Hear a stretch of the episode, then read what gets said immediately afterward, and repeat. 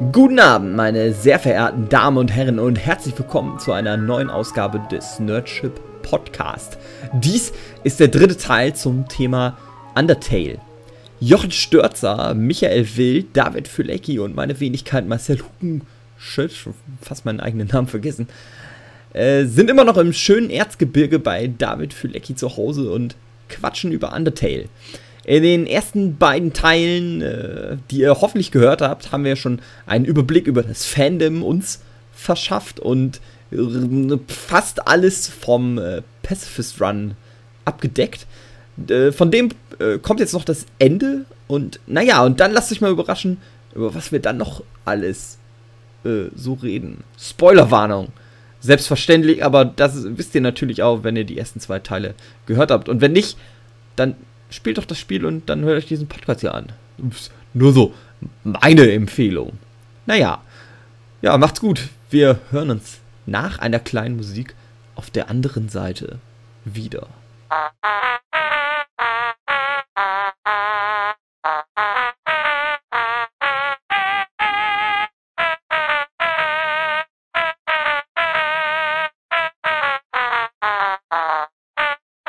Also nach dem Kampf gegen Asgore kommt dann ziemlich schnell Flauwe und sagt so, ja, ist ja schön, dass ihr jetzt gegen den gekämpft habt, aber jetzt habe mittlerweile ich die ganzen Seelen eingefangen und jetzt bin ich der allerübertollste und mach dich kaputt. Dann fliegt man aus dem Spiel raus, man kommt wieder, äh, man will natürlich weiterspielen Mhm. und startet dann das Spiel nochmal, geht auf, möchte auf Laden klicken. Und dann redet Flauwi auf einmal schon mit dir. Und dann ist der, der komplette Bildschirm schwarz und du denkst, hä, was ist denn jetzt los? Der, das Intro ist schon anders. Äh, das, ähm, äh, das Intro fängt damit an, du siehst am Anfang eben ein Mensch und ein Monster zusammenstehen und dann fängt die Titelmusik an und jetzt nach diesem Kampf siehst du halt wieder ein Mensch und ein anderes Monster und dann fängt die Titelmusik an, zerstört dann aber auch gleich und das Bild flackert und Ja, also, ganz komisch und dann bricht es einfach ab und dann bist du einfach nur als Charakter und dann gehst du ein bisschen hoch und siehst dort dann die Controls, also Laden und Speichern. Drückst dann auf Laden und dann werden die Controls zerstört und plötzlich Chaos und ja, ganze Spiel ist kaputt. Genau. Und dann äh, spricht Flowey und dann kommt eben dieser Kampf gegen Photoshop Flowey. Und da ist es dann so, also äh, eben Photoshop Flowey hat die sechs Seelen der Kinder in sich aufgenommen und der Kampf ist quasi, du prügelst die Seelen wieder aus Flowey raus. Also, die, und, die Seelen, du merkst auch immer, die versuchen dir so ein bisschen zu helfen. Äh, also während dem Kampf verlierst du natürlich viel Energie. Und genau, die geben dir wieder die Energie Möglichkeit, dich zu regenerieren. So. Genau. Und wenn du dann alle Seelen mal befreit hast, dann stellen die sich in ihre Gemeinschaft gegen Flowey und Mhm. nehmen Flowey einfach diese Power weg, über das Spiel zu beherrschen, weil kann dann auch äh, die Im Zeit Prinzip- wieder zurückdrehen und dich an einen Genau. anderen Ort teleportieren. In, und, ab diesem Punkt denkst du eigentlich, du kannst das ja gar nicht gewinnen, weil Flauwi ja das Spiel selber ist. Und wenn das Spiel selber einfach nur sagt, nein, du kannst nicht gewinnen, dann kannst du ja eigentlich nicht gewinnen. So, und genau, und die nehmen dann diese, diese gottgleiche Fourth Wall Breaking Superkraft ihm ab in dem Moment. genau. Wie gesagt, und dann ist Photoshop äh, Dann hast das du diesen, besiegt, dann kommt die, der Telefonanruf von Sans und dann ist Und da ist, aber du kannst da Flowey verschonen. Also das ist Du halt dann halt so, du hast dann immer diese, du musst es aber wirklich ma paar Mal machen. Genau. Aber ja, da ist dir aber auch klar, ja, natürlich verschone ich den. Das ist meine Aufgabe hier in dem Spiel. Naja, gut. So. Und dann wird dir eben ganz am Ende nach dem sehr, sehr kurzen Abspann gesagt, so, ja, wie gesagt, der, der war ja jetzt nicht so ganz der Bringer dieses Ende. Eigentlich hätte schon ein besseres Ende verdient, aber dafür muss er eben noch irgendwas tun. Und ja, jetzt guck dir doch einfach mal zum Beispiel Alphys an. Mit Alphys äh, warst du eben genau. noch nicht so wirklich befreundet und vielleicht geht da noch mehr. Stimmt, du bist da ja nämlich nicht, noch nicht mit Alphys befreundet. Genau. Du kannst an der Stelle noch nicht mit Alphys befreundet sein. Äh, du kannst an der Stelle, wenn du es nicht gemacht hast, auch mit Undyne noch nicht befreundet sein. Und wenn du mit Undyne noch nicht befreundet bist, dann sagt das Gespräch so, ja, probier doch erstmal mit Undyne dich zu, äh, anzufreunden. Und so, also Es gibt ja halt wirklich so diesen, total den Hinweis, genau. ja, Du musst du kannst das Spiel jetzt nochmal laden, ab dem letzten Speicherpunkt sozusagen. Genau. So. Und das ist halt ja auch oft in so verschiedenen RPGs so, dass du halt, du spielst das Spiel durch und wenn du das dann danach wieder lädst, dann bist du halt einfach immer an dem letzten Speicherpunkt vom letzten Bosskampf. Hm. So. Und so ist es da halt auch. War ja auch Aber du hast halt diese. Information, aha, ich muss nochmal mit den anderen Figuren reden. Genau. Und dann gehe ich nochmal zurück in das Labor, um eben mit Alphys zu sprechen. Und Alphys lässt dich nicht rein. Mhm. Und dann, nee, bevor du, äh, äh, bevor du äh, zwischen Core und diesem komischen Hotel äh, kriegst du dann einen Anruf von, äh, von Undyne, die sagt so, ja, hey, äh, nee, von Papyrus, hey, äh, äh, komm doch mal hier nach Snowden, ich habe da was mit dir zu bereden. Dann gehe ich nach Snowden, wo übrigens Undyne, nachdem ihr Haus abgebrannt ist, jetzt bei Papyrus wohnt. Und die zwei stehen dann vor dem Haus und sprechen mit dir. Und Undyne möchte halt, äh, dass du Alphys einen Brief übergibst. Weil sie hat schon oft versucht, mit Alphys zu reden und irgendwie hat sie sich dann aber doch nie am Schluss getraut, diese große Kämpferin. Äh, Deswegen hat sie Denn jetzt, die lieben sich, aber die sind beide schüchtern im Herzen. genau. Und jetzt hat sie eben alle ihre Gefühle in einen Brief geschrieben Ja. und den gibt sie jetzt dem Hauptcharakter und der soll den jetzt Alphys übergeben. Und dann geht man als nächstes zu Alphys, äh, lässt einen immer noch nicht rein, deswegen schiebt man den Brief durch die, durch den Türschlitz unten durch. So, und dann liest Alphys den auch gleich und interpretiert den aber falsch und zwar so, dass der vom Hauptcharakter geschrieben worden ist. Dummerweise. Ein glaubt dann halt so, dass der Hauptcharakter ihr gerade seine Liebe gestanden hat. It's dating time. Und dann geht's auf ein Date mit Alphys. Und zwar an die romantischste Stelle, die sich Alphys denken kann, und zwar die Müllkippe. Ja, naja. Weil sie da ja immer so eine schöne Zeit mit jemand anderem hat. Den Müll durchstöbern. Ja, vorher, vorher Ganz schöner. Dick-Move. genau. Stell dir mal vor, du bist in jemanden verliebt, gehst immer mit denen in ein so ein Restaurant und dann merkst du, oh, da ist ja jemand anders, der findet mich wohl ganz gut. Ja, geh ich auch in das Restaurant. Ja, das naja. Aber andererseits gibt es ja auch nicht so viel im Undertale-Land, wo man hingehen könnte. Äh, vorher äh, sagt sie, sie muss noch äh, das Dating, ihr Dating-Level äh, steigern und zwar mit Geschenken, also es- auch direkt aus einem Dating-Sim raus, wie sie sich eben die Welt vorstellt. Äh, und gibt dir dann halt so ein paar Geschenke, bei, bei denen du jedes Mal, jedes Mal weißt, du, ja, eigentlich war das für Undyne gedacht. Also so irgendwie äh, Polieren für Poliermittel für eine Rüstung und irgendwie Schuppencreme für Fischschuppen, äh, nicht Haarschuppen. Ähm, was war noch das? Ja, Spare Repair Kit. Also für, für das Speer, was Undyne durch die Gegend wirft, da. Ja. Und so, also man weiß ganz genau, die will eigentlich was von Undyne und nicht von dir. Und dann gehen sie auf die Müllkippe. Und dort sagt sie das auch, glaube ich, ziemlich schnell, dass sie, dass das eigentlich nicht nichts Ernstes mit euch zwei werden kann, sondern dass sie eigentlich in anderen verliebt ist, also sich nicht traut und jetzt äh, sie irgendwie testen will, wie das denn funktionieren soll. Und dann kommt eben auch Undyne in dem Moment und sie versteckt sich dann gleich. Und dann redet man mit Undyne so ein bisschen und Undyne ist auch auf der Suche nach Elphys, weil sie eben mit ihr reden will, weil äh, ja, sie sagt sogar so, ja, äh, hätte ich den Brief vielleicht doch nicht übergeben sollen, also hat kalte Füße bekommen. Und dann sagst du, ja, aber hat, der, der Brief ist schon abgegeben und so, oh no, jetzt muss ich aber Alphys finden und mit ihr reden und ihr die Sache aufklären und so. Geht dann wieder und dann kommt Al- Alphys aus dem Versteck raus, man redet nochmal und man macht dann auch so einen Test, äh, irgendwie ein Rollenspiel, dass man selber, man kann, man kann sogar aussuchen, ob man jetzt selber Undyne ist oder ob man Alphys spielen will. Äh, Und Alphys spielt dann jeweils die andere Rolle.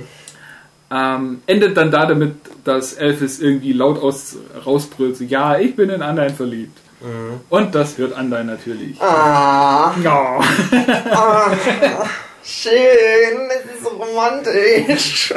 Es ist ganz schön süß. Ja. Auf jeden Fall. Ein bisschen dusselig, aber ganz schön süß. Ganz schön nett. So. Ähm, wobei, das ist dann auch die Reaktion von anderen. Äh, kann man falsch interpretieren, weil anderen sagt er als erstes so, ja, ah, jetzt, ah, also, weil Alfred immer ziemlich aufgeregt und ziemlich nervös ist und mhm. anderen so, ja, jetzt, jetzt beruhig dich doch erstmal und ist alles nicht so schlimm und ist alles okay und, und, nur die Ruhe, nur die Ruhe und nimmt dann Alphys und wirft es in den Mülleimer. ist nicht die Reaktion, die ich mir erwarte von jemandem, dem ich gerade die Liebe gestanden habe. Naja, also ich schon. nicht so, dass mir das nicht schon passiert wäre.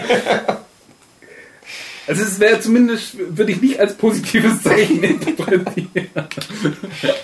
ja. Ja, und Andein meint dann irgendwie, äh, ja, ähm, passt schon und, und, irgendwie, warum auch immer, es soll trainiert werden. Mhm. Und dann meint Elfis so, ja, darf ich mit dir trainieren? Können wir zusammen trainieren? Das ist alles ganz toll. Anderen ja, auch wieder, nö, ihr macht Papyrus. Papyrus macht. ja. Auf jeden Fall, dann ziehen die alle ab, ist alles wunderbar.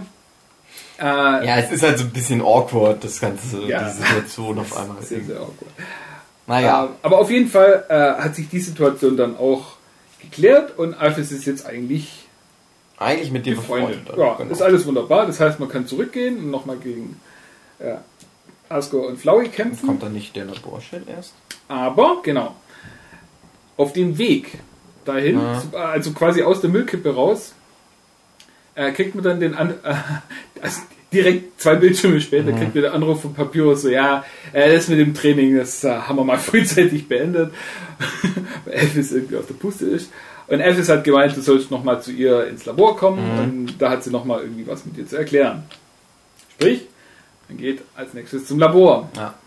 Und dort äh, kommt man dann auch endlich in diese Badezimmertür rein und merkt so, ja, Moment, dahinter ist eigentlich kein Badezimmer, sondern ein Lift und kommt über den Lift nach unten in dieses Labor von Alphys. Und dort mhm.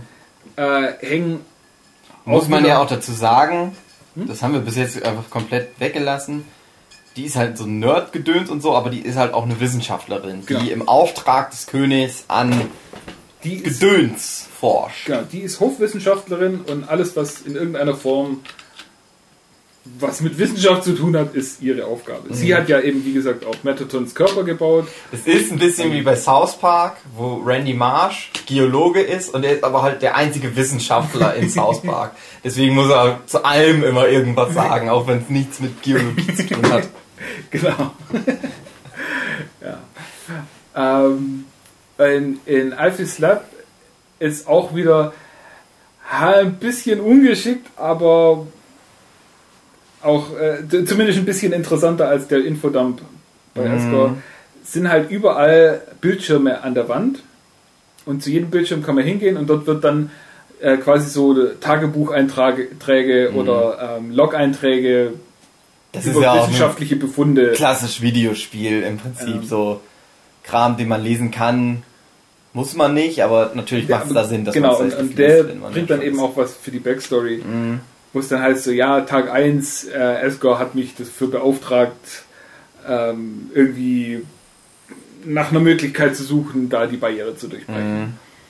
Ähm, ja, kommt dann eben auch noch ein bisschen stärker raus, ja, man braucht die Seele von einem Menschen, um da durchzukommen und ja, wäre es denn nicht geschickter, irgendwie die Seele künstlich zu erstellen, ähm, dass man keinen Menschen da umbringen musste und ja, es ist alles irgendwie nicht so ganz und das nächste dann so, ja, äh, das mit den Totenmonstern, die sich ja in Staub verwandeln, ist ja eigentlich auch blöd.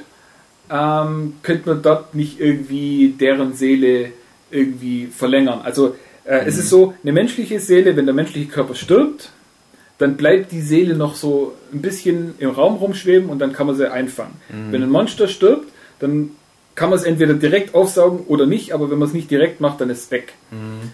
So, und deswegen, ja, kann man nicht die Seele von den Monstern auch ein bisschen äh, länger noch aufbewahren, damit äh, die vielleicht irgendwo speichert.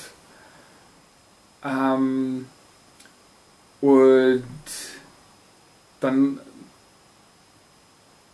Ja, und, und da werden, sollen jetzt einfach Experimente draus gemacht werden. Ja. Und dann geht man halt so durch dieses Labor und die ganze Stimmung ist ziemlich gruselig und die mhm. Musik eben auch.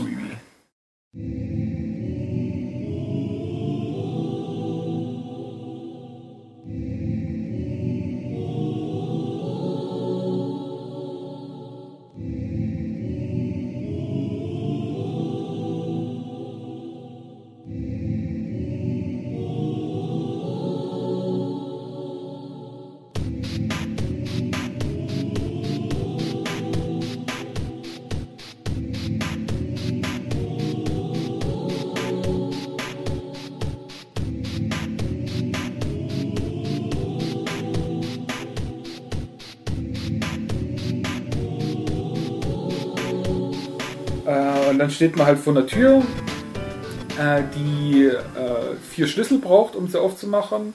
Und das heißt, man muss jetzt erstmal Schlüssel suchen. Mhm. Und den ersten Schlüssel, den findet man dann auch ziemlich bald. Ähm, aber der wird von einem ganz, ganz seltsamen Monster bewacht, das man vorher noch nie gesehen hat. Und das auch. Vorher sind die halt auch, sehen aus wie Tiere oder so, mhm. die sind halt, kannst was mit anfangen. Und dann bist triffst du auf einmal auf so ein Monster, was keine richtig definierte Form mehr ja, hat. Und wo auch du, du meinst immer so ein bisschen das eine äh, Teile von einem oder anderen Monster zu erkennen, mhm. aber es ist alles so ganz, ganz komisch. Das Viech heißt, äh, oder die Viecher heißen dann auch Amalgamate, also Amalgam, äh, sprich Zusammenschluss mhm. von, von verschiedenen Sachen. Und da wird er dann als, als Spieler auch ein bisschen klar so, uh, da lief wohl irgendwas mit Experimenten schief. ähm, dann kämpfst du gegen die und, die und, auch die Kämpfe sind dann ganz, ganz seltsam. Also irgendwie, ich glaube, das ist sogar der, der, erste Kampf oder was auch immer, wo dann so ein komisches Viech einfach nur dasteht und du nicht weißt, was, was soll ich jetzt überhaupt machen. Mhm. Und beim nächsten, bei der nächsten Runde kommen dann irgendwelche Fliegen und die schwirren um den Kopf von dem Viech ja. und, und das Viech fällt dann um und, und ist am Sterben oder so irgendwie und du weißt überhaupt nicht, was, was passiert. Ja. Und dann das nächste ist, dann steht das Viech wieder und wirft quasi mit Kopien von seinem Kopf auf dich oder wirft mit dem Mückenschwarm nach dir. Ganz, ganz, ganz, ganz seltsame Kämpfe. Ähm, ja, und, und, wenn man die dann irgendwo besiegt hat, eben auch nicht mit, äh, mit Kämpfen. Mhm, auch mit denen auch freundest du dich an, aber das ist halt so. Anfreunden? Die sind dann halt schon so, ja, wie, also die sprechen ja nicht mit dir. Die sind halt echt so wie geistig behindert oder so. Oder wie ja. Tiere, sagen wir mal, so wie Tiere, die, die, du merkst, okay, die sind mir jetzt aber positiv gesonnen, ich bin jetzt mit denen befreundet, aber du kannst trotzdem nicht mit denen reden oder so. Und du hast auch immer, die, die Freundschaftsoptionen sind auch immer so eine Mischung aus Freundschaftsoptionen zu anderen Viechern. Ja, genau.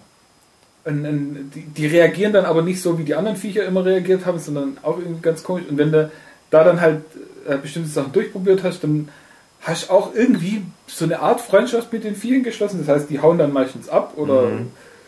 gehen dann einfach wieder, aber so, so wirklich es ist alles sehr, sehr, sehr seltsam.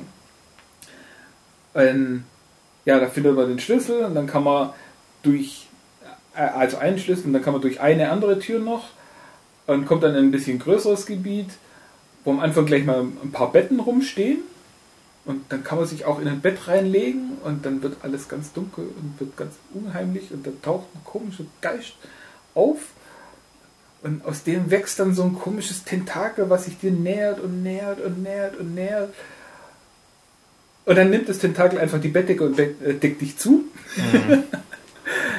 äh, also ja, alles ganz, ganz, ganz seltsam. Und man läuft durch und man, man findet äh, Labor, äh, Räume, wo einfach riesengroße Kühlschränke rumstehen, in denen seltsames Zeug aufbewahrt wird.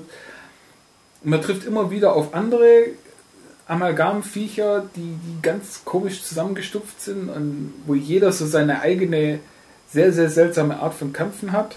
Mhm. Und ja, die eine hat sich sogar als äh, Speicherpunkt verkleidet. auch ganz fies. Man will, man sieht nach einem oder nach ein paar relativ komischen Kämpfen sieht man endlich wieder einen Speicherpunkt und Speicherpunkte äh, regenerieren auch die, die Lebenspunkte und denkt so, ah ja, zum Glück, hier kann ich endlich speichern. Und dann verwandelt sich der Speicherpunkt in ein komisches Viech. Alles ganz, ganz komisch. Und man weiß noch nicht so recht, worauf es hinaus will. Und die Tagebucheinträge, die werden auch immer sehr, sehr seltsamer, dass äh, irgendwie ähm, sterbende Monster äh, herverfrachtet werden und dass man eben diesen Moment des Todes, dass man den irgendwie äh, untersuchen kann. Und, mhm. Ja, Elvis versucht dann halt äh, die. Also die man, hat halt man kriegt dann halt wirklich mit, Elvis versucht, Monster miteinander zu verknüpfen, Mhm. um die dann irgendwie wieder stärker zu machen und irgendwie sehr seltsame Experimente. Letztendlich ist es halt echt so, die hat halt einfach ja, wie Menschenversuche, aber halt Ja, an, Monstern an- an in Monstern. ihrer Spezies sozusagen, halt einfach versucht, irgendwie die Kraft der Seelen der Monster zu verstärken, indem sie diese sterbenden Monster verbindet. verbindet. Und dadurch sind halt dann diese merkwürdigen Geschöpfe entstanden, die halt so eine, ja, wie so eine Fusion oder so eine, ja, Mutantenwesen aus verschiedenen Monstern Mhm. einfach geworden sind.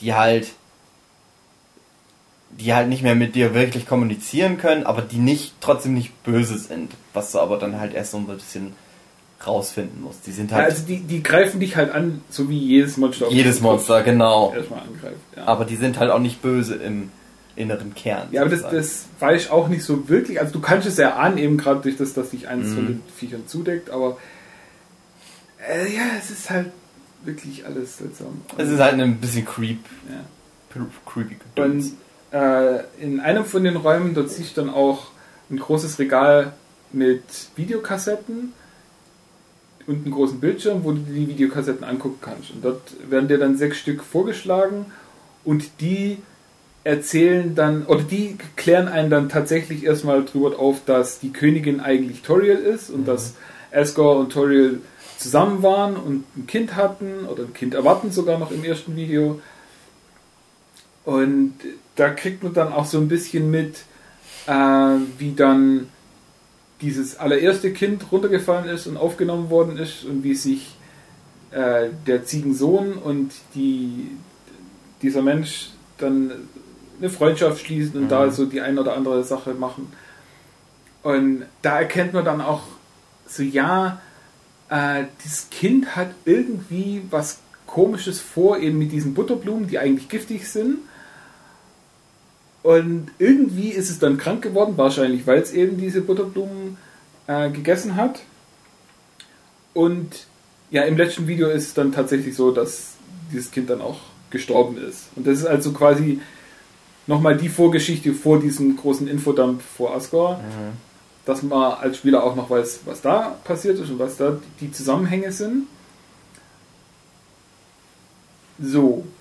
Und dann, wenn man alle Schlüssel zusammen hat, äh, kann man durch die erste große Tür durch und soll dort eben auch nochmal einen Schalter betätigen, dass eben einfach nur Energie wieder ins Labor kommt, Mhm. Strom wieder einschalten.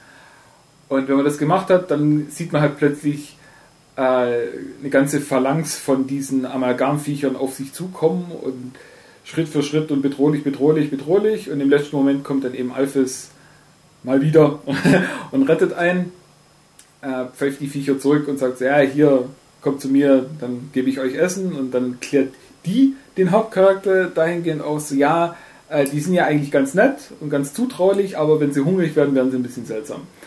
So, war eben dieses Ganze. Und ja, hat man eben auch Freundschaft mit Elvis geschlossen. Kommt da noch irgendwas Interessantes? Ich glaube nicht. Ich glaube, dann ist wieder der Punkt, dass Dann kann man tatsächlich nochmal zu Asgore und dort quasi dann diesen Endkampf, aber eben mit diesem ganzen Wissen jetzt, äh, dass das eigentlich, ähm, dass er das eigentlich nur tut, äh, weil eben diese die Menschen seinen Sohn umgebracht haben und dass Mhm. er, er also er hat auf jeden Fall wirklich deswegen keinen Bock, ähm, da gegen den Mensch zu kämpfen, weil er eigentlich gar nicht aus, aus diesem Untergrund raus will. Ein, ja, das, das kommt ja dann, der, der, Kampf fängt an, wie ganz normal, und kurz bevor er dann tatsächlich einem wieder diesen Mercy-Button zerstört, wird er selber von Toriel angegriffen. Mhm. Weil Toriel jetzt auch endlich mal den Arschloch bekommen hat und aus ihrer Hütte rausgekommen ist, um sich jetzt gegen ihren Ex-Mann zu stellen. Ja, und, und sie sagt dann so, ja, du wilder Feigling, eigentlich hätte es ja schon gereicht, dass du eine Seele von einem Menschenkind äh, dir nimmst und dann durch die äh, Barriere durchgehst und dann äh, fünf andere oder sechs andere Menschen irgendwie mhm. zusammentrommelst, damit du äh, auf sieben Seelen kommst und dass du dann wirklich die Barriere öffnen kannst. Aber du hast dich hier in deinem Schloss eingeschlossen wie ein Feigling und hast und gewartet, bis die endlich zu dir kommen. Und das Ganze und ja, und unser Sohn und alles ganz traurig. Und Asgore sieht es dann auch ein und äh, entschuldigt sich. Ähm, dann kommt auch noch Sans dazu und Toriel und Sans kennen sich natürlich durch die Tür durch, was man auch noch nicht erzählt. Ja. Aber es ist alles. Das will halt irgendwie, die erzählen dir halt unabhängig voneinander, dass die irgendwie einen Freund haben, aber die haben sich noch nie getroffen. Und du kannst aber schon erahnen, dass die beiden das halt sind, die sich schon mal getroffen haben und Freunde geworden ja. sind. Und dann kommen eben so diese, diese ganzen Hauptcharaktere, mhm. die das Spiel über getroffen hast, also Asgore, Toriel, Sans, Papyrus, Undyne und Alphys. Mhm. Und sagen so, ja, also es bahnt sich dann schon dieses Ending an, so, ja, es ist ja jetzt. Äh, jetzt bleibt man halt alle hier unten, mhm. weil brauchen wir ja nicht nochmal warten, bis noch einer runterfällt. Wir bleiben jetzt einfach so. Und wir haben uns ja alle lieb und alle Freundschaft und alles ist toll. Mhm. Und dann kommt Flowey nochmal. und äh, greift jetzt die gesamte Gruppe an und schnappt sich auch die sechs Hauptpersonen und nimmt die quasi auch wieder in sich auf. Das Coole ist, ähm, bevor du das dann hast, wirst du angerufen. Also du gehst halt dann ja da wieder hin zu Asgore mhm. und dann wirst du angerufen, weißt aber nicht von wem. Und dir wird aber halt irgendwie schon gesagt, was wird dir da nochmal? Da wird dir halt irgendwie schon gesagt, ah, ich mach dich fertig oder irgendwie sowas nachher. Wie ist denn das nochmal? Ah, da irgendwas verwechsel ich gerade. Du wirst auf jeden Fall irgendwann in dem Spiel mal angerufen. Und du kriegst dann nochmal irgendwie so Hinweise und das, du, du, merkst halt, dass das Flowey ist im Prinzip. Aber, ach, wie ist denn das? Gott. Nee, ich hab's jetzt irgendwie durcheinander, ich weiß auch nicht mehr. Ja, ach, wie war das denn nochmal? Ja. Egal. Okay, also es gilt letzter Kampf. Sozusagen. Genau, letzter Kampf. Äh, kämpfst dann Jetzt aber nicht mehr gegen Flowey. Warte, kämpfst du noch gegen Flowey? Also es ist jetzt so, der Unterschied zum ersten Kampf gegen Flowey ist halt, dass du jetzt deine ganzen Kumpels, die sind jetzt auf deiner Seite und die helfen dir jetzt. Also praktisch alle Hauptcharaktere. Ja, aber nicht wirklich. Die sind alle jetzt von Flowey kontrolliert. Mm. Ja, und du musst jetzt erstmal gegen die kämpfen. Also statt, statt dass Flowey die ganzen Herzen in sich einnimmt. Ja, das ist, kommt, kommt aber erst später. Ah. nee. Ah. Jetzt, ja, jetzt ist es. Äh, oh, Moment. Ja, dann, dann nimmt Flowey die, die Leute in sich auf und dann kommen eben alle anderen Monster, die im ganzen Spiel überhaupt keine Rolle gespielt haben und mhm. haben.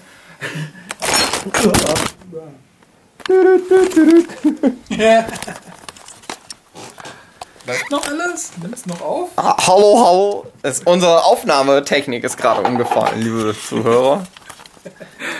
Weil der Hugi auf dem Kamerakabel eingeschlafen Ja. Nun gut, ähm. weiter geht's. Weiter im Text. Nichts passiert. Genau, also es kommen dann alle Monster zum Schluss nochmal und stellen sich auch gegen Flowey und Flowey tut halt so ein bisschen so, oh, ihr alle gegen mich, das ist ja ganz, ganz furchtbar dumm. Mhm.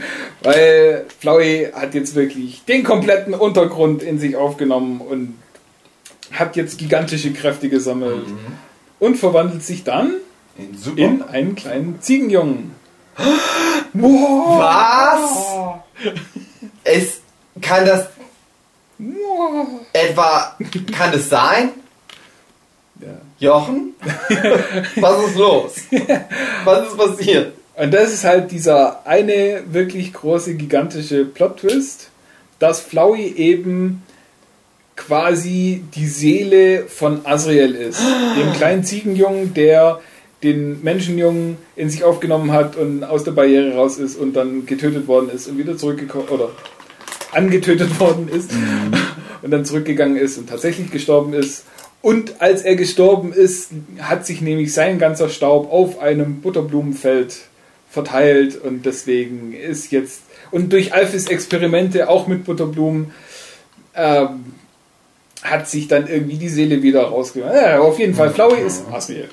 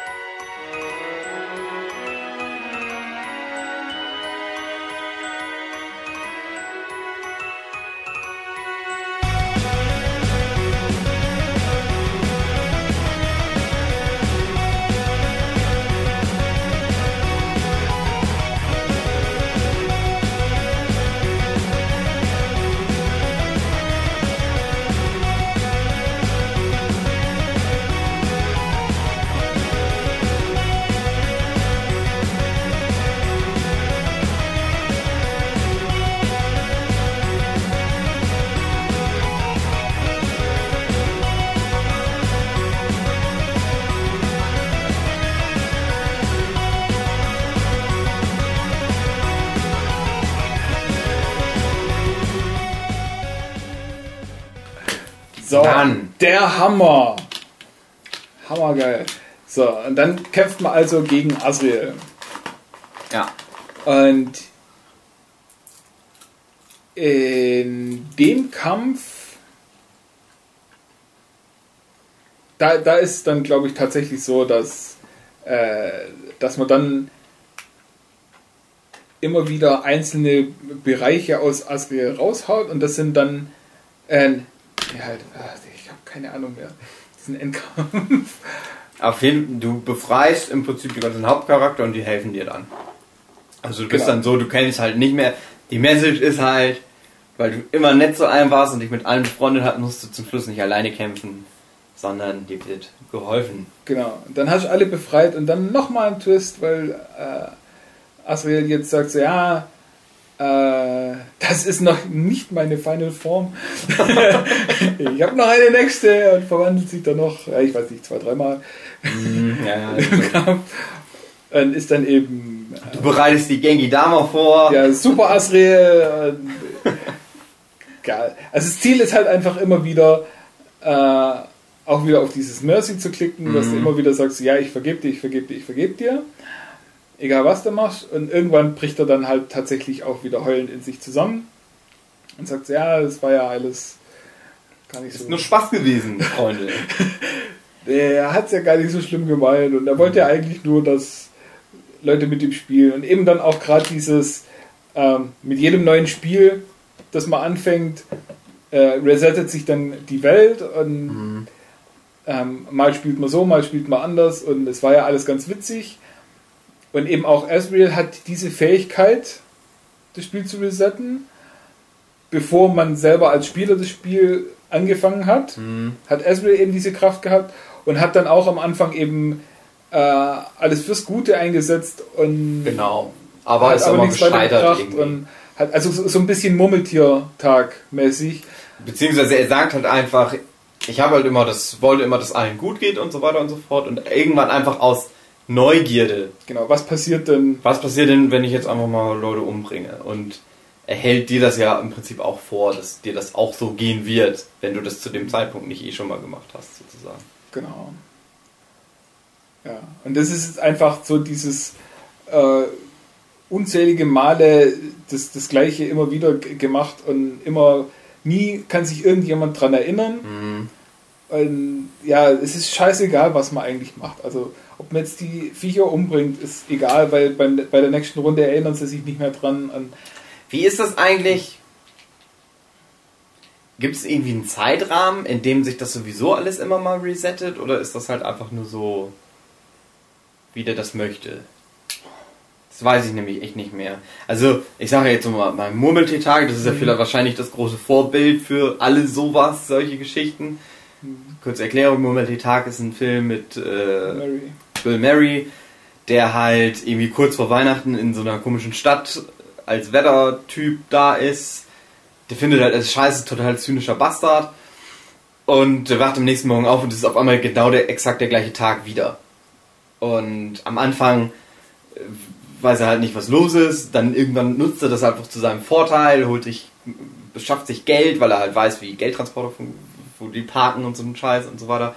Bringt sich tausendmal um und er ist halt wirklich so, er ist halt immer in diesem einen Tag gefangen und ist im Prinzip zum Schluss so eine Art Gottheit, weil er alles über diese Stadt weiß, weil er halt einfach ich habe mal am Anfang des Films gedacht, der macht das vielleicht 100, 200 Mal, diesen Rhythmus durch, Mhm. aber es wird relativ deutlich, wenn man es ein paar Mal öfter gesehen hat, dass er wahrscheinlich über tausende, äh, Okay. tausend Mal Er nimmt irgendwann mal Klavierstunden und kann zum Schluss kannst du perfekt super Klavier spielen. Also es wird irgendwann deutlich, dass der jahrelang. in dieser Stadt immer wieder diesen einen Tag erlebt hat und deswegen halt so, so ein allwissendes Wesen da geworden ist. Und bei Undertale weiß ich halt nicht, gibt es diesen Rahmen, wo sich das automatisch immer resettet, dass der immer wieder von vorne anfangen muss? Oder entscheidet der sich selber? Hat er diese Kraft, selber zu entscheiden? Ich möchte jetzt das zurücksetzen.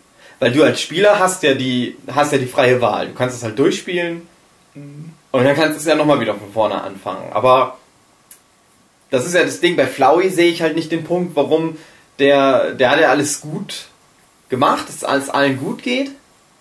Ja, Ach so, aber der kann da nicht weg. Das ist, Genau. glaube ich, das Ding. Genau, ne? es ändert er ist ja der, der. Einzige, der da praktisch nicht raus kann aus dem Undertale-Höhlen-Komplott. Und deswegen hat er es, glaube ich, alles zurückgesetzt. Kann das sein, dass das das Ding ist? Das kann sein, ja. Also auf jeden Fall, es, es hat sich halt nie irgendwas verändert. Und die Monster, die kommen mir ja auch so vor, die, die werden nicht wirklich älter oder Mhm. sterben zumindest nicht normal, sondern es ist halt immer alles gleich. Und, Mhm. es gibt ja nichts Neues da. Ja, okay. Na gut.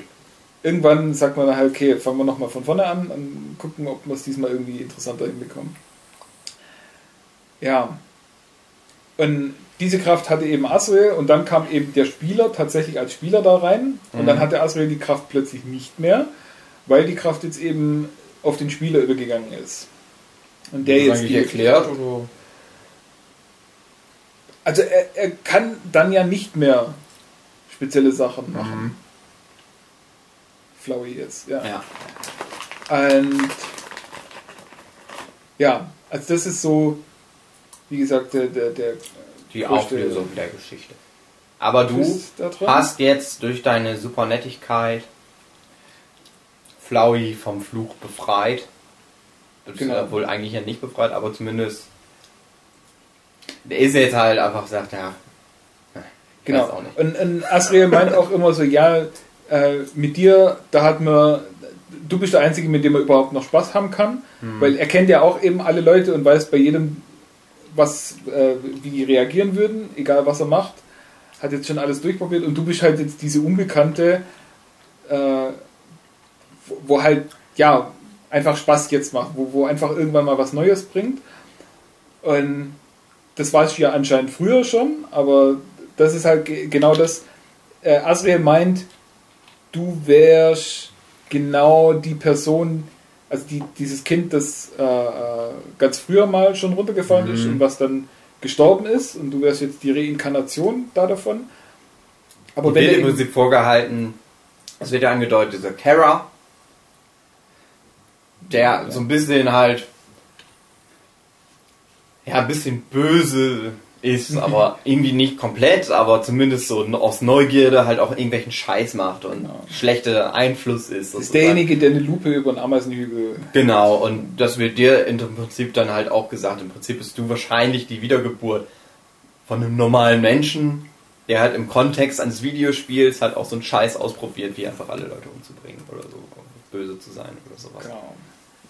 Ein, ja. Wenn du eben Pacifist durchgespielt hast, was ja dann dieses Ende wäre, äh, hast du dann halt nicht dieser Neigung Mhm. äh, nachgegeben, beziehungsweise warst dann eben auf der guten Seite und dann kommt auch äh, eben erst raus, dass du eigentlich gar nicht so heißt, wie du am Anfang deinen Namen eingegeben hast, sondern du heißt eigentlich Frisk. Aha. Ja. Du hast nämlich eigentlich nicht dich selbst gespielt, sondern den guten Charakter. genau. Das ist so ein bisschen, hm, Ja, ja. weiß ich auch nicht. Naja, und dann ist aber Schicht im Schacht. Ich glaube, ähm, ähm, ähm, wie heißt der nochmal? Der Flowey eigentlich? Asriel. Asriel. Was auch eine Mischung zwischen Asgore und Toriel ist. Mhm, Mohaha. Also, Super smart.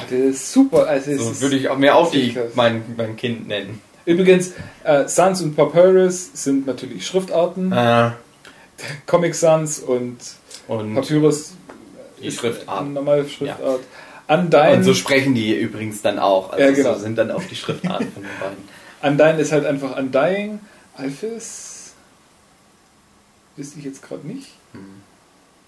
Also, Er hat bestimmt auch Auf jeden Fall. Du Ja. hast das Spiel geschafft.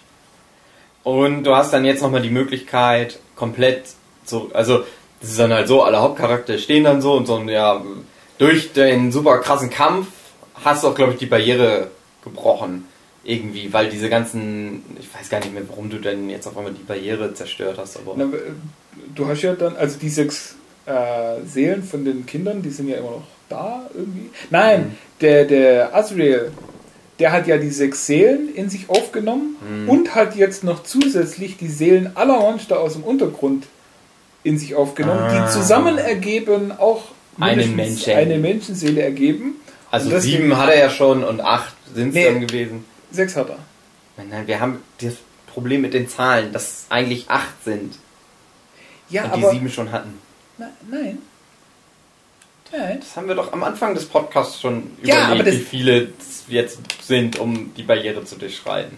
Sieben braucht man, um eine Barriere zu durchschreiten. Und der, er- das erste Ki- Menschenkind, was runtergefallen ist, ist einfach nur so gestorben und war dann weg. Ich dachte, man braucht acht, um es zu durchschreiten. Nee, man braucht sieben. Na gut. Okay, einigen wir uns auf sieben. Ich weiß es nämlich auch nicht hundertprozentig. Aber vorhin hatten wir immer acht gesagt. Beziehungsweise erst haben wir sieben gesagt, dann haben wir acht gesagt. Aber Ja, weil ihr das alle nie verstanden habt, weil ihr alle schon drauf angespielt habt, so, ja, ja, hohoho, da ist aber noch mal ein Kind nein, runtergefallen. nein, ich bin mir Oh. einfach nur nicht sicher, ob man sieben oder acht braucht, um da durchzufallen. Das, das ist das Problem. Dass ich nicht mehr weiß, ob man sieben oder acht braucht und ob der schon sechs hat oder ob der schon sieben hat. Also ist ja egal, auf jeden Fall zum Schluss durch die er Monster dann halt und die Seelen, die du schon hast, haben wir genug und die Barriere ist weg. Jetzt könnten alle Monster raus und du triffst dich jetzt halt nochmal mit deinen ganzen Kumpels, kannst nochmal allen mit denen quatschen und so weiter und so fort und die sagen dir halt nochmal so, ja, dieser klassische Spruch, ja, wir können jetzt gehen, aber du könntest, wenn du jetzt noch was zu erledigen hast, irgendwas, Ja, dann mach's jetzt. Mach das nochmal. Und du kannst halt das ganze Spiel nochmal rückwärts durchlaufen und nochmal mit allen Charakteren reden. you.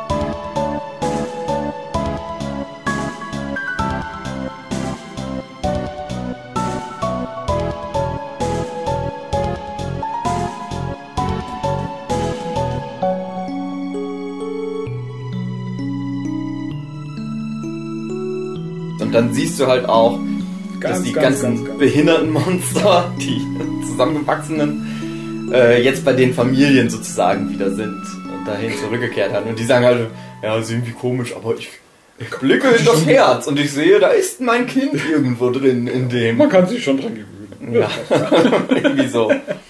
Und dann ganz zum Schluss, Ganz am Anfang. beziehungsweise ganz am Anfang, ja, triffst du dann nochmal auf Asriel, der dir aber dann, glaube ich, sagt, er wird aber trotzdem wieder zu Flowey werden. Das ist ja sein irgendwie sein ewiger ja. Fluch. Obwohl du es jetzt geschafft hast, wird für ihn die Zeit trotzdem resettet und er wird sich trotzdem wieder in Flowey verwandeln und ist dann wieder ein Spacken. Ein Arschkrampe. Oder?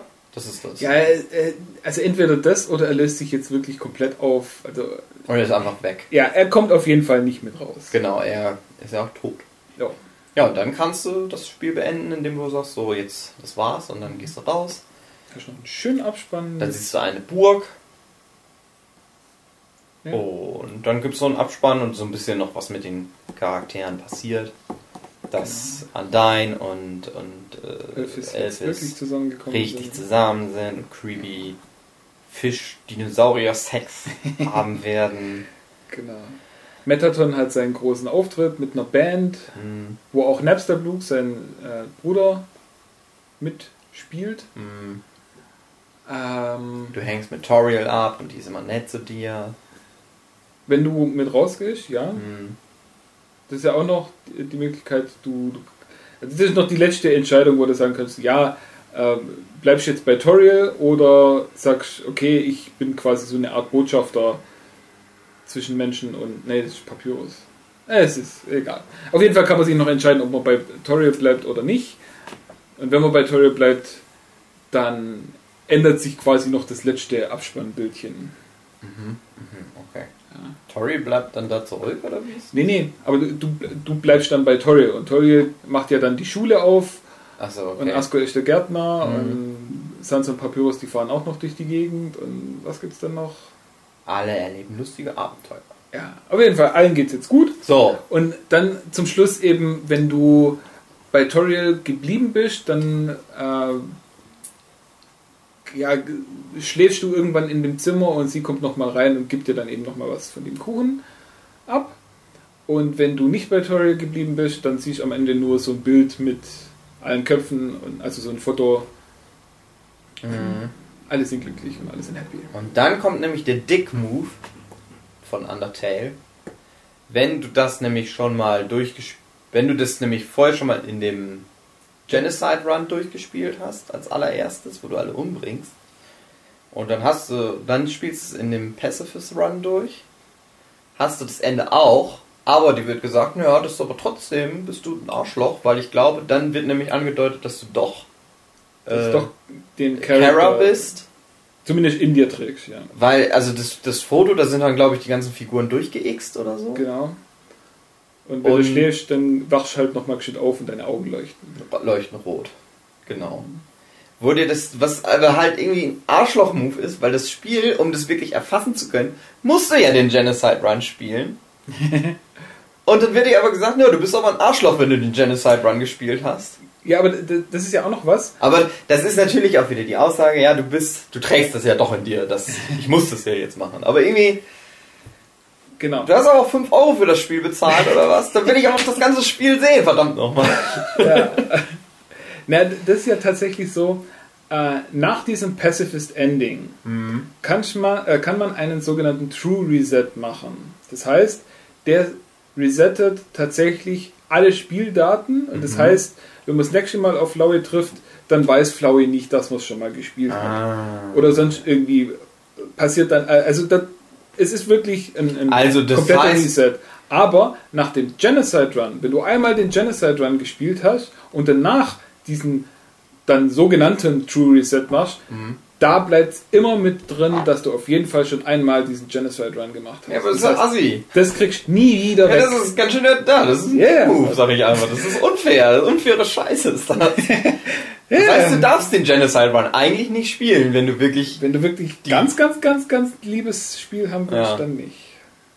Und selbst, das haben wir ja auch rausgefunden, wenn du äh, dir dann nur ein Let's Play anguckst von dem Genocide Run aus Neugierde, selbst da wird, glaube ich, bei dem Kampf mit äh, Sans angedeutet, ja, selbst du kämpfst hier so, bla bla bla, du willst ja nur wissen, wie das so ist. Und ich glaube, gegen Flowey ist das der Kampf. Und dann fällt dann irgendwie dieser Satz. Und vielleicht guckst du dir das auch gerade nur an. So, genau. Das wird halt angedeutet. Dass, naja, gut, die wussten halt auch, aber ja, das werden sich wahrscheinlich Leute im Let's Play einfach dann angucken, die es nicht spielen genau. wollen. Aber einfach nur, um rauszufinden, was passiert. Ja, aber das halte ich dem Spiel schon vor, dass es so diesen Arschloch-Move macht, irgendwie. Das verzeiht dir das nicht. Selbst wenn du, ja, selbst wenn du diesen True Reset machst. Ja, aber du kannst also das Einzige, was du wirklich machen kannst, du musst das Ding deinstallieren, nochmal neu starten und dann kannst du es halt höchstens machen. Es sei denn, es wird an deinen Steam-Account angebunden. Nee, ja. Ich nicht. nee, aber das ist tatsächlich, also ja, es ist natürlich fies. Es ist auf der anderen Seite aber auch sowas, äh, jedes andere Rollenspiel kann man ja so oft neu spielen, wie man will. Mhm. Und dann kann man es einmal so durchspielen, dass man wirklich äh, nett zu allen Leuten ist und auf, äh, dann kann man es beim nächsten Mal so durchspielen, dass man wirklich der, der, der Psychomörder bist, ja. wo, der, wo alles umbringt, was nicht bei drei auf den Bäumen ist. Und es hat aber überhaupt gar keinen weiterführenden äh, ähm, na, wie sagt man? Impact. Ja, äh, Einfluss. Einfluss. Genau, das ist wirklich. Äh, das heißt, ja, es, es macht von einem Spiel zum nächsten überhaupt nichts aus. Und Undertale sagt dann halt wirklich ja, nö. mhm. Wir merken uns, was du gemacht hast. Ja. wenn du einmal ein Arschloch warst, bist du immer ein Arschloch. ja, naja.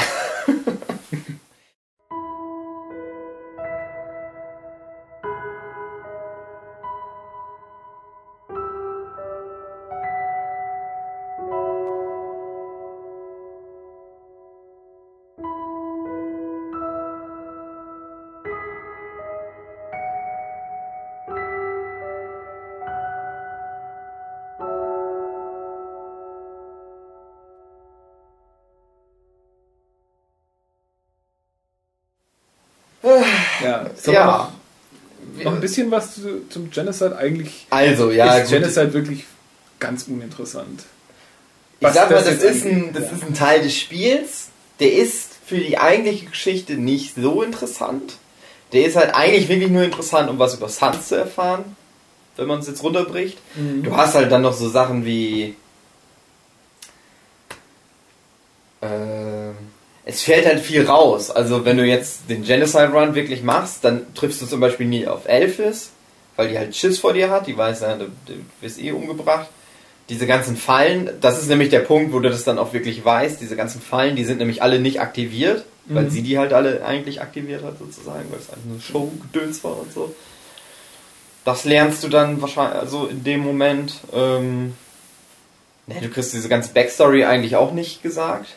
Mhm naja, dann triffst du halt auf Suns und dann musst du halt echt krass gegen den kämpfen. Das ist auch wirklich einfach der schwerste Gegner in dem Spiel ist. Du findest halt raus, dass er sich immer daran auch daran erinnert, so wie Flowey halt auch, aber er halt auch nicht die Möglichkeit hat, das zu resetten.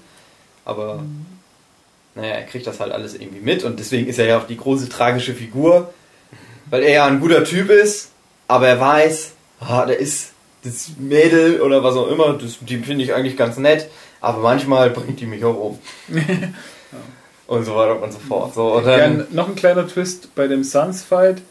Ähm, er kann. Er, er, kämpft unfair, sagen wir einfach so. Hm. Weil er auch äh, jemand, äh, den, den Hauptcharakter angreifen kann, wenn man sich im Menü befindet. Also hm. Also da werden ab und zu die Menüknöpfe angegriffen und wenn man dort dann nicht richtig ja, herstellt, kann man. Der hat halt auch die Fähigkeit zu sagen, Force Wall Breaking zu betreiben ja. und halt dich eigentlich in deinem Safe-Raum sozusagen auch anzugreifen. Genau, und, und mhm. fängt auch gleich mal an, gegen dich zu kämpfen, noch bevor du irgendwie die Zeit hattest, dich mhm. äh, darauf einzurichten.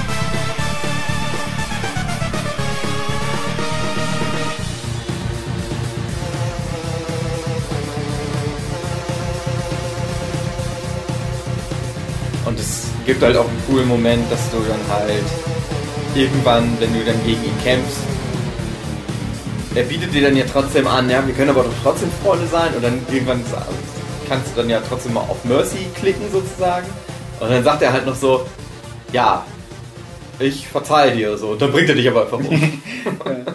und, und das Ende des Kampfes ist ja eigentlich auch ganz nett, dass du irgendwann halt so einfach gleichziehst mit ihm sozusagen, mhm. dass ihr einfach, ihr müsstet sozusagen ewig kämpfen und er sperrt dich halt einfach ein und dann schläft, er schläft dann ja, also, also so, praktisch so, ja, ich kann dich jetzt vielleicht nicht besiegen, aber ich kann dich ja einfach für immer einsperren. Genau, ich bin noch immer dran, das ist jetzt immer noch meine Runde ah. und ich mache einfach nichts. Ah, genau, deswegen genau, genau. Ist es einfach Standoff. Und dann kannst du halt nichts machen wie ist denn das dann nochmal? Du kannst dann, glaube ich. Du kannst dann dieses komplette Viereck, das immer dein Herz anschließt, kannst verschieben, äh. so lange nach rechts verschieben und äh, links nach verschieben und dann wieder runter verschieben, bis du dann endlich auf diesen Fight-Knopf hm.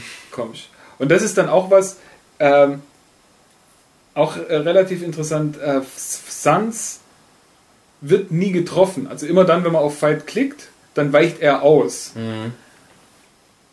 Und dann klickt er eben tatsächlich äh, auf Fight und er, also wo er gerade noch am Schlafen ist, der weicht aber dann trotzdem nochmal auf und dann schlägt man ein zweites Mal hinterher und macht dann nur einen einzigen Punkt Schaden. Aha. Und der reicht eben aus, um Sans zu töten. Also er ist zwar der schwerste aller Kämpfe, aber, aber er, hat halt im Grunde genommen nur einen Lebenspunkt. Ja. Und er zieht, sagt er zumindest, er zieht auch immer nur dem Charakter einen Lebenspunkt ab Mhm. Aber eben äh, ohne äh, diese, wie sagt man, diese Unverwundbarkeitszeit. Also immer nach einem Treffer ist man kurze Zeit unverwundbar. Mhm.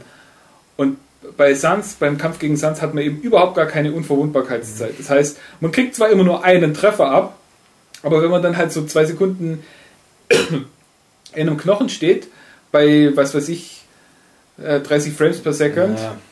kriegt man dann halt schon mal 60 Schaden ab. ja, so viel zu.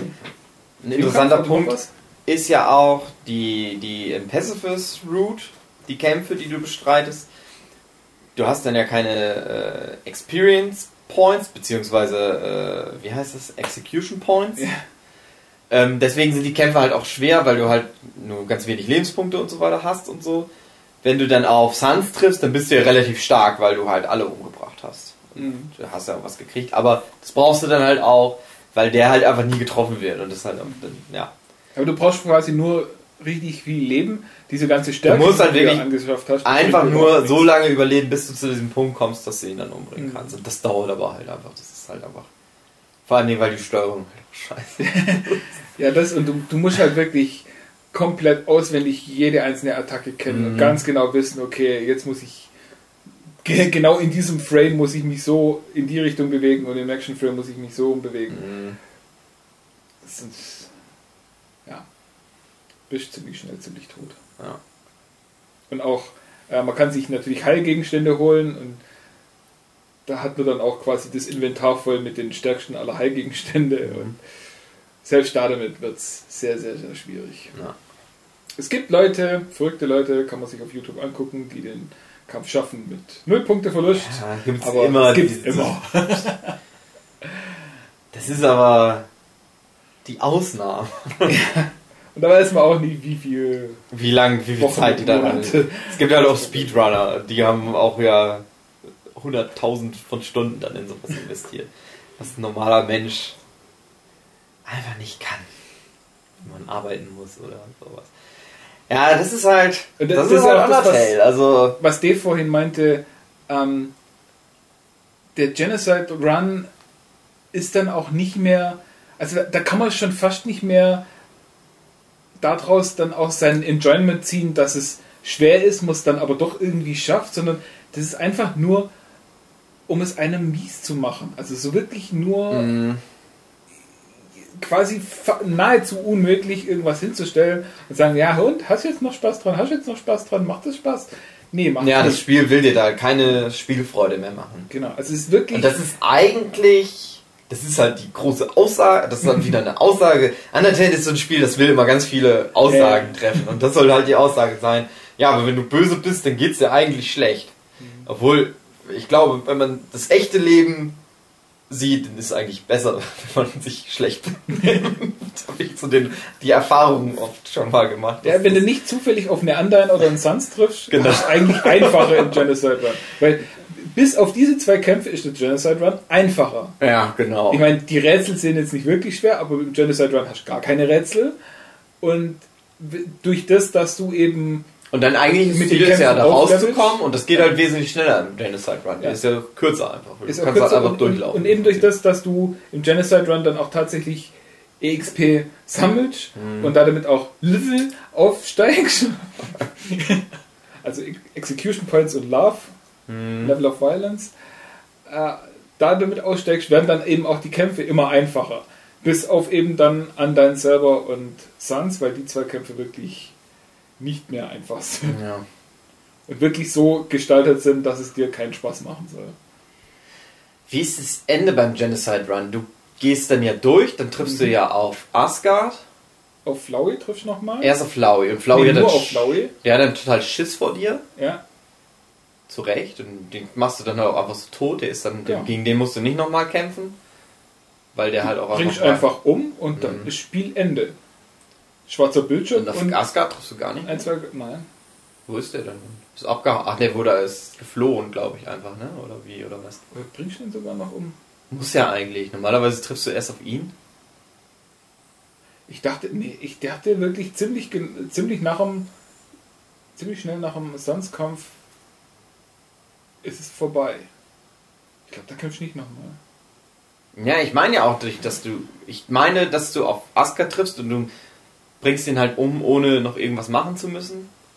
Oder vielleicht ist er auch einfach weg. Na, auf jeden Fall. Hat den nicht sogar Flowey schon getötet?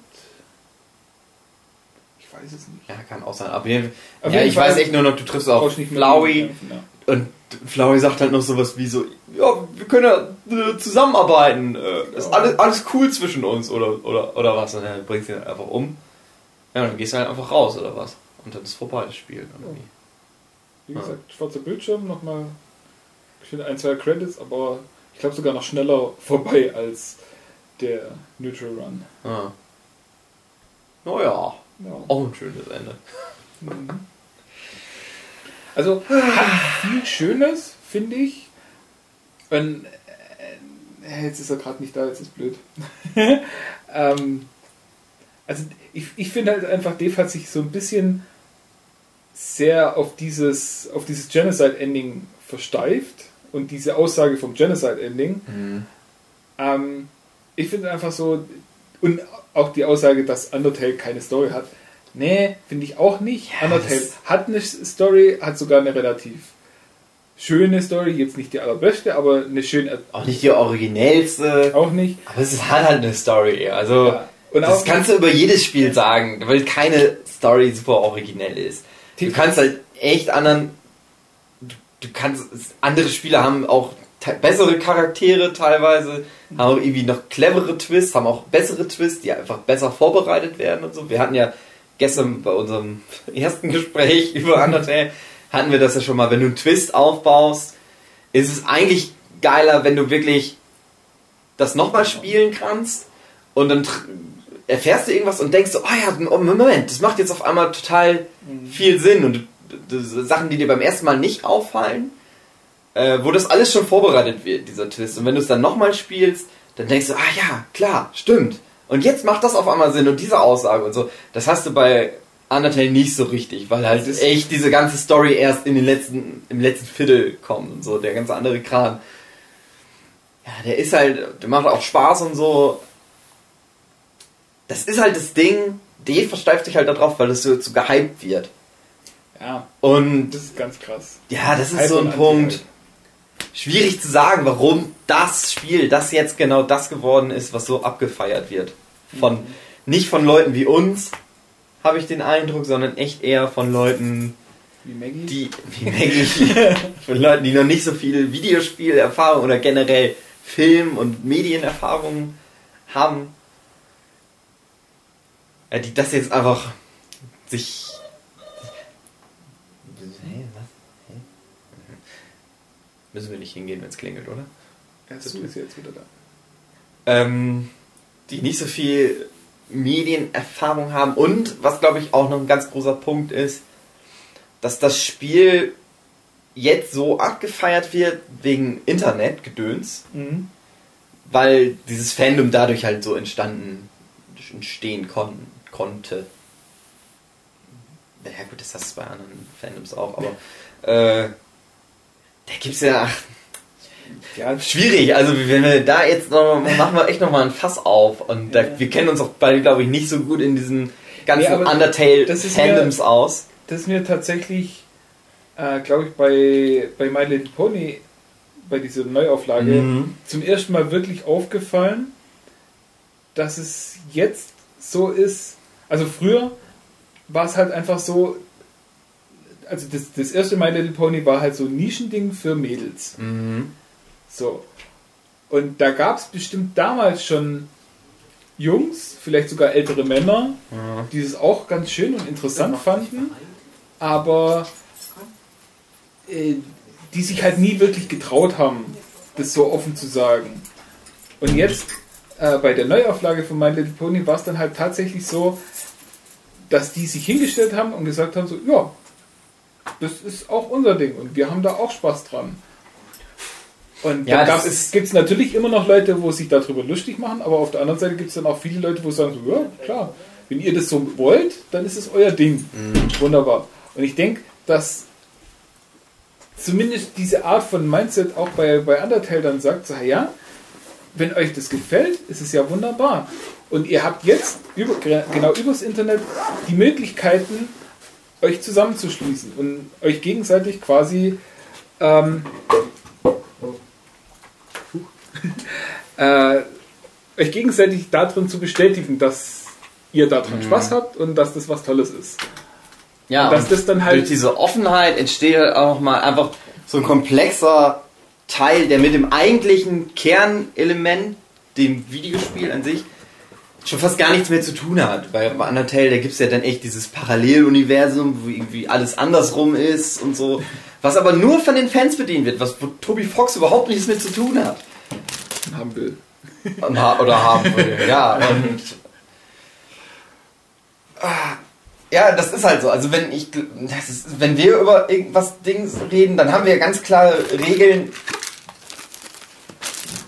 Wenn, äh, wir stellen ja nicht irgendwie unsere Fantasieregeln auf und drehen uns das dann so hin, wie wir das noch gerne hätten und machen so ein eigenes Fan-Universum, sondern wir reden ja immer sehr konsequent über das, was da passiert in dem, in dem Film oder in dem Videospiel und stellen vielleicht Theorien an, die sich aber immer wieder darauf beziehen. Und naja, die machen das halt einfach so, wie sie, wie sie gerade Bock drauf haben.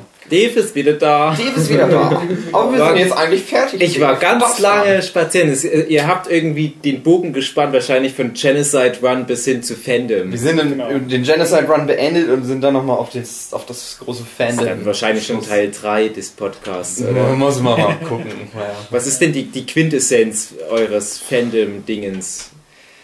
Ich habe nur mitbekommen, Jochen hat Das My Little Pony bezogen. Ist so ein, also wir denken, das ist so ein bisschen so ein Gesellschaftsding, dass einfach unsere Gesellschaft heute, also dass die Kids übers Internet einfach völlig unbefangen und offener so über ihren ganzen Scheiß halt diskutieren können. Mhm. Und Jochen meinte halt bei dem My Little Pony Ding, dass er denkt, dass es früher vielleicht auch schon ganz viele Leute gab, die das ganz geil fanden, so Männer. Und das war ja Frauen, das war ja wirklich für Frauen auch gedacht. Kleine. Für kleine Mädchen.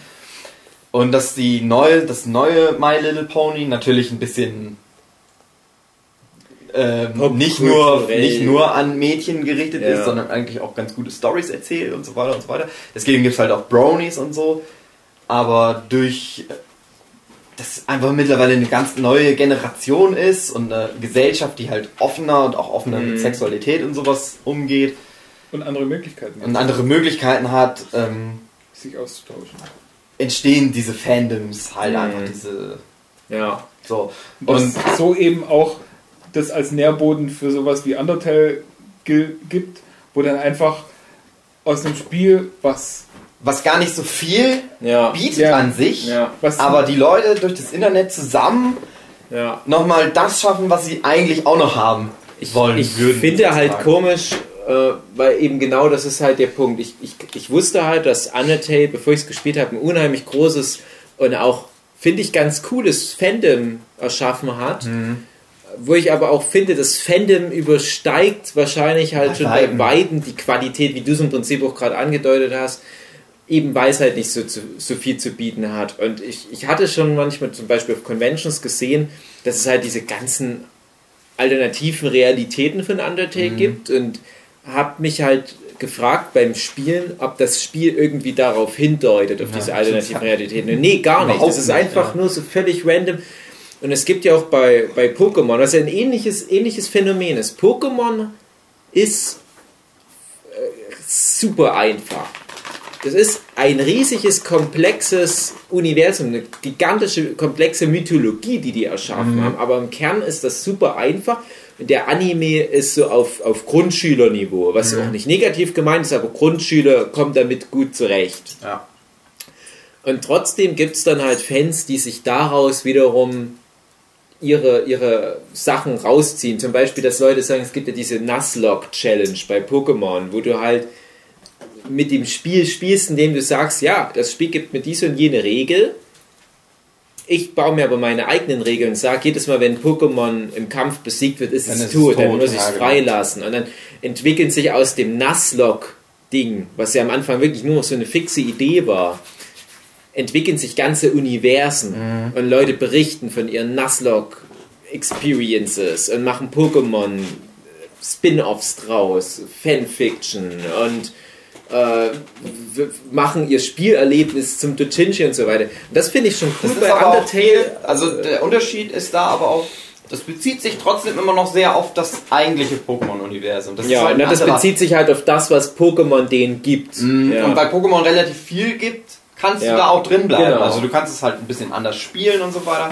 Und es gibt dann halt auch viel Kram und Theorien und so, wie funktionieren Pokebälle und so. Bei Pokémon, dass die selber auch vieles nicht beantworten. Und dann musst du Ja. halt viel darüber diskutieren und so weiter. Das machen wir ja auch oft. Also sie kümmern sich mittlerweile drum, nachträglich Mhm. einige der Mysterien aufzuklären. Mittlerweile weiß man ja auch, wie ein Pokéball funktioniert oder wie, wie der ja, wie er rein physisch, wissenschaftlich funktioniert, das wird man nie erfahren. Aber das ist ja im Prinzip wie so eine TARDIS. Also, Aber bei Pokémon fehlt halt auch komplett irgendwie so eine Art Geschichtshistorie. Also, Ja. weiß ich vergleiche, denk immer, ich denke immer so an sowas wie, wie Herr der Ringe oder so, wo du ja schon so ein komplexes Bild hast, wie Mhm. diese Welt entstanden ist. Das hast du bei Pokémon ja nicht. Bei Pokémon hast du ja, das ist scheinbar eine Par- Parallelwelt zu unserer Welt, wo es halt Pokémon gibt. ja, im es, Jetzt es Zeit. gibt Die sind Ansätze, ja, es gibt ungefähr. Ansätze, aber da es muss gibt man halt sagen, diesen, es gab so einen, diesen Krieg, also jetzt in den neueren Spielen, bei XY gab es Ja. das halt mal. Naja, Im, aber Ani im Anime wird aber auch bei weitem nicht so wirklich detailliert. Ja. Aber das ist doch bei Pokémon was, was die Leute auch nicht interessiert. Und äh, bei, Ja. bei, bei Undertale nehmen die sich ja auch kleine Aspekte aus einem eh schon sehr runter, runtergebrochenen Universum ist- raus. ist aber so, dass da nicht so viel offen ist für Interpretation an sich. Ja. Weil das Ding ist eigentlich abgeschlossen. Ja. Das ist ja fertig. Also ich glaube, ich weiß gar nicht, ob Toby Fox mal gemeint hat, er macht da auch keine Fortsetzung zu. Doch, er hat gemeint, er würde eine Fortsetzung Ja? dazu machen. Ja, aber nicht mehr mit den Charakteren. ja, aber aus dem Universum. Aus dem es Universum, Sachen ja. zu erzählen, ja. Ne, das Ding Ding ist ja, also diese Geschichte ist ja nun wirklich ja. konsequent auch abgeschlossen, aberzählt. Naja, und da müssen sich die Leute dann halt ihr eigenes zweites Paralleluniversum dazu. Wo, wobei ich dann halt immer denke, dass ich finde das halt so random. Ich, ich, wir hatten hier schon mal das Thema Fandom bei Steven Universe war das, glaube ich, ähm, wo wir ja auch die, die negativen Aspekte von Fandoms mit angesprochen haben. Ich finde halt cool bei sowas wie Steven Universe oder auch Adventure Time ist das sehr gut, dann Fantheorien danach zu lesen. Nach jeder Folge am besten die Fantheorie oder, oder halt Leute, die das aufdröseln. Nicht mal unbedingt eine Theorie, die einfach nur nochmal Sachen verknüpfen, die einem vielleicht selbst nicht aufgefallen sind. Und denkst du, ah cool, danke, dass es solche Fans gibt, die sich darüber Gedanken machen. Und dann gibt es aber halt auch Fandoms, die halt wie Undertale davon leben, dass das halt einfach nur wie, wie, wie so ein Lego-Baukasten ist. Du nimmst dir die Einzelteile und baust dir aber sonst was damit zusammen. Und ich finde das total interessant und cool. Das ist wie wenn du, wenn du ein Cosplay machst und weiterinterpretierst. Wenn du halt sagst, äh, ich, ich mache halt Monkey D. Ruffy Cosplay, aber das ist halt bei mir ein Cyborg. Ich weiß, das gab es im Manga nie, aber ich kann das halt erfinden. Und ich habe bei Undertale ganz oft das Gefühl, das ist halt der Kernpunkt von Undertale, dass du Sachen neu erfindest. Mhm. Während zum Beispiel bei Buffy Leute halt schon Ich- deutlicher im Kernmaterial bleiben, so wie denk- du das halt von angedeutet Ja, ich denke, das liegt aber echt einfach nur daran, dass Mhm. das halt so. Das eine ist so fertig irgendwie und das andere ist halt. Weil das komplexer einfach ist. Aufgrund dieser Einfachheit ist das entstanden. Ich glaube nicht, dass das das vorausgedachte Ziel war von Toby Fox. Nee, sicher nicht. Dass da so ein Fandom Nee. entsteht. Aber genau das ist halt die Frage, Und ich warum denke, das, ist das, das Fandom? sind einfach so mehrere Punkte, die aufeinandertreffen. Du hast ähm, diese Ja. Einfachheit, du hast aber so die Charaktere, die scheinbar viel so die Seele der heutigen Jugend ansprechen. Viele, die, für die das wirklich das erste Mal so eine Erfahrung war und mit Metakram und sowas. Und dann halt das Internet dazukommt und die haben einfach dieses Ding jetzt auf einmal, das Undertale. Und das, die brauchen aber noch mehr. Und deswegen bauen sie das Hm, halt und- einfach und- auf. Und andere Fandoms oder sowas wie Steven Universe, da gibt es dann ja Hm. Theorien dazu. Aber das wird ja dann irgendwann mal auch aufgeklärt, Oh. ob das stimmt, die ganzen Theorien oder nicht.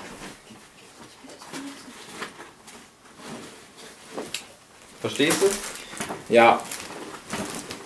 Ja, aber äh, worauf ich eigentlich noch hinaus wollte, ich frage mich halt, warum hat es gerade Undertale erwischt? Ja, Warum hat es ja, das gerade das, glaub simple, kleine Steam-Spiel, warum hat es ausgerechnet das geschafft, diese, diese Kreativität in so vielen hervorzurufen? Ich wünschte, es gäbe einen Medienwissenschaftler, der das mal Ja. rausfinden Ach, könnte. würden wir doch nur einen kennen. Ja. Also ein wichtiger Punkt, ein wichtiger Punkt, der mir beim Spielen immer wieder aufgefallen ist, das ist die Abstraktionsebene. Wir haben noch vier Minuten, dann ist Vier Minuten. Dann sage ich mal ganz kurz was zur Abstraktionsebene. Wäre Undertale gut gezeichnet, also wäre das zum Beispiel, nein, ich meine das nicht negativ, aber wäre das zum Beispiel vom, vom Stil her, von der Präsentation her, wie die Dedelic-Spiele, so komplett Mhm. fertiges Artwork, behaupte ich, wird, schon das dritte Mal jetzt. Erzähl weiter, äh, schnell. Würde, würde, würde wahrscheinlich Undertale nicht mehr existieren jetzt. Es würden ein paar Leute Mhm. ja, noch genau. angucken. Aber weil das diesen hohen Abstraktionsgrad hat, NES-Pixel-Grafik, du kannst im Prinzip ganz viel in die Pixel reininterpretieren. Du musst die halt, du musst die halt aus, aus 8-Bit zu Full HD in deinem Ja. Kopf zusammen. Ich weiß noch, dass ich für meine Freundin musste ich dann auch ganz viel Fanarts zeichnen. Und ähm, dann habe ich das irgendwie, ich hatte halt nur das Pixelbild von Sans, hab den dann gezeichnet und dann musste ich mir anhören, na, das ist aber falsch, weil das offizielle Fanart von Undertale, Ja, das das sind irgendwelche Leute, die Fanart, haben sich darauf ja. geeinigt, dass das eine blaue Hose ist und dass die Schuhe pink sind und so. Und ich denke, aber in dem Spiel sehe ich das aber nicht, dass das so die offizielle Bootleg-Variante. Ja, das ist eine Frage, die wir ja, vielleicht. ich würde sie ja gerne jetzt noch ausdiskutieren, aber Wir haben- wir haben ja jetzt bestimmt schon drei Teile da gemacht, oder? Ja, wir, vielleicht. Wir waren jetzt so lange mit dem Hund draußen, Wir dass haben- mindestens noch ein Teil 3 dabei entstanden. Ja, mal gucken, Ja. wie wir das. Also es ist auf alle Fälle interessant. Ich gönne den Leuten ja Undertale. Ich selber find's okay, hab's ganz ja, mittelmäßig gern gespielt, brauch's aber für mich jetzt nicht unbedingt und ich werde es auch relativ schnell vergessen. Aber ich find's halt cool, wenn das jetzt eine Möglichkeit ist für viele in dieses Fanproduktionsding, in so ein erstes großes Fandom mal reinzulunzen. Und ich würde Ich mir wünschen, gespannt, dass noch andere das- Mhm. Sachen, gute Sachen, bessere Sachen, vielleicht auch ähnliche Fandoms in Zukunft noch hervorrufen. Wie sich das aufrecht erhält. Ich glaube, das wird stehen und fallen mit dem nächsten Spiel, was er dann produziert, Ja. was dann ja wohl auch eine Fortsetzung ist. Ob die Leute am Ball bleiben oder ob die dann sagen, oh, Wenn es wieder allein macht, dann wird es vier, fünf Jahre dauern und bis dahin wird sich das nicht halten, glaube ich. Also nicht in der Form. Was hat er denn schon mal irgendwie Kickstarter-mäßig was angekündigt oder so? Er hat es in Interviews, glaube ich, erwähnt. Okay. Ich denke auch, dass das erst durch den Erfolg des Spiels jetzt für ihn eine Option ist. Gut.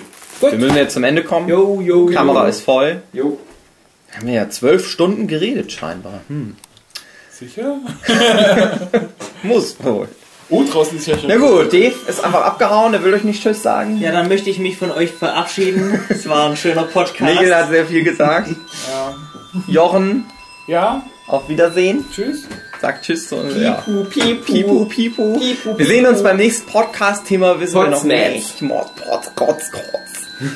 Auf Wiedersehen, meine sehr verehrten Damen und Herren. Es folgt Undertale-Musik als Abschluss.